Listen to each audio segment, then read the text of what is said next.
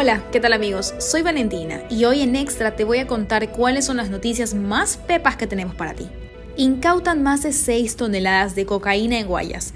La droga se encontraba en pequeños bloques rectangulares cubiertos con cinta adhesiva marrón y diferentes distintivos, que fueron localizados en varios inmuebles por agentes del GEMA.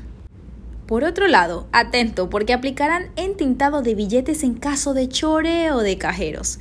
El dispositivo expulsa una tinta especial que mancha de manera permanente los billetes, con lo que el dinero pierde su valor. Hubo una jornada de cacería en Lago Agrio, ocho asesinatos en cuatro horas. El primer crimen ocurrió a las seis de la tarde. Después se desató una matanza. Cuatro de los fallecidos tenían antecedentes judiciales. Y en deportes, hay tensión en la tri, siete menos para enfrentar a Brasil. Byron Castillo y Luis León, los últimos que no llegaron a la convocatoria. Revisa estas y más noticias ingresando a nuestra página web www.extra.es. Hasta la próxima.